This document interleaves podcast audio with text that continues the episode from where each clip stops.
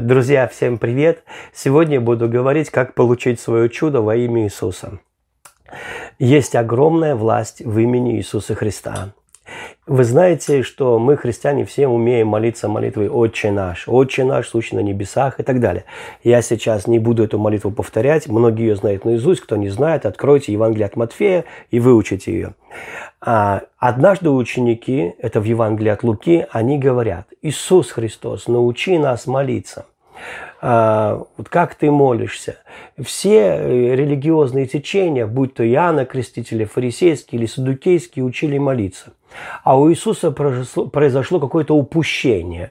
Он долгое время не учил учеников молиться. Просто невероятное упущение. Ведь знаете, как только человек приходит в церковь, первое, чего ему хотят, чему ему хотят научить, это молиться. И в любой конфессии, где где-то молитва слов там или еще что-то, главное, чтобы человек молился, читал Библию и молился. А вот Иисус Христос не учил учеников молиться. И вот они говорят, научи нас, Рави, молиться, и дай нам молитву. Я думаю, что Иисус вздохнул, посмотрел и сказал, молитесь так, Отче наш, сущий на небесах. Поймите, я сейчас не говорю против молитвы «Отче наш», это наша святыня. Я просто хочу поговорить с вами о том, что Иисус хотел, чтобы мы молились в Духе Святом. Но это время, в которое ученики просят научить молиться – это еще не было Духа Святого в них. И он, они не имели того великого мастера, который даст тебе молитвенные слова, который научит тебя двигаться в Духе Святом. И поэтому это, знаете, как однажды одна бабушка подошла ко мне, я за нее помолился, и она говорит, ой, запишите мне эту молитву, пожалуйста. Я говорю, так вы молитесь своими словами. Она, не надо мне своими словами, вы мне вот запишите вот эту вот молитву, которая вот сейчас вот хорошая молитва, вот ее мне запишите. И я вздохнул, понял, ну да, ладно. И написал ей слова для молитвы. Вот что-то подобное, я думаю, Иисус пережил, когда ученики сказали, научи нас молиться. И Он дал им молитву «Отче наш». Но потом Он сказал суть молитвы. Он сказал, да, кстати, молитва «Отче наш» в своем тексте идеально, совершенно и духовно. Это безоговорочно. Но потом он сказал, суть молитвы. Если кто-нибудь из вас придет к другу в полночь и скажет, друг, дай мне хлеба, и тот скажет ему изнутри дома, Уйди, я уже сплю с детьми, я уже не буду перелезать через всю мою семью, с постели не буду вылезать. И Иисус говорит, говорю вам, что если Он не даст э, по дружбе, то по неотступности обязательно даст ему, даст ему хлеба.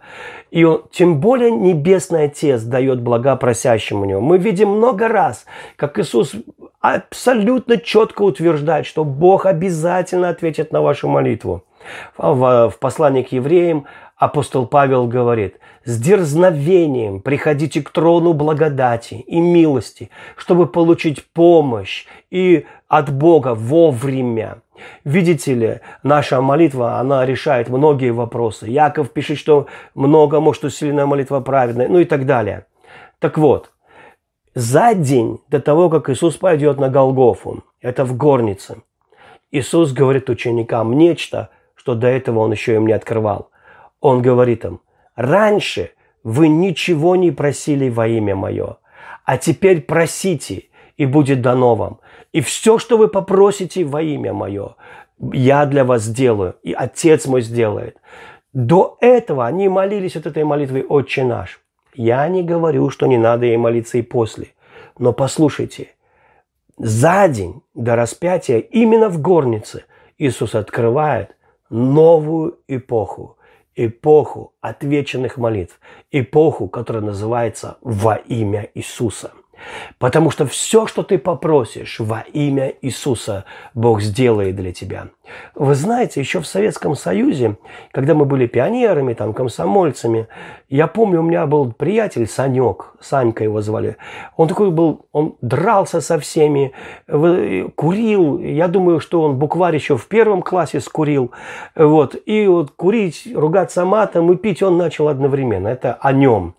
Но мы с ним дружили, он классный был. Он бил всех, кто даже на три года его старше. И однажды мне, и мы захотели отпроситься в бассейн. В моем городе, где я родился, бассейна не было.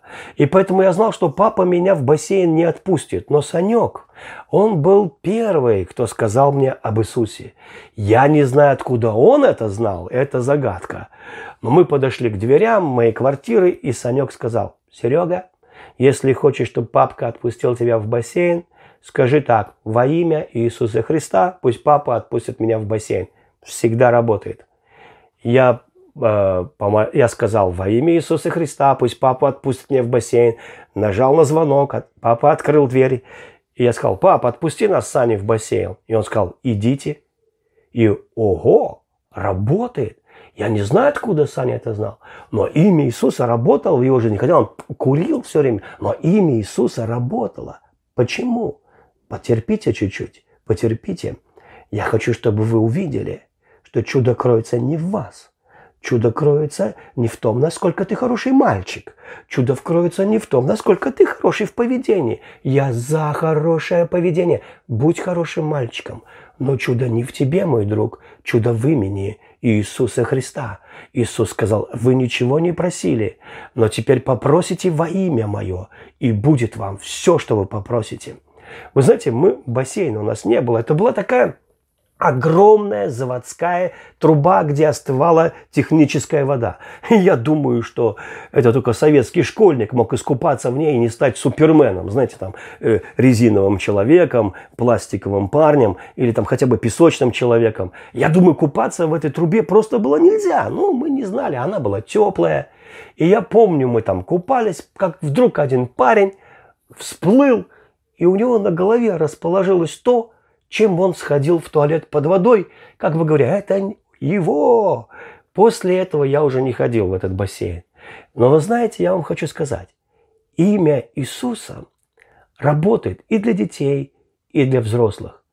И вот по какой причине. Об этом я бы хотел в следующем видео с вами поделиться.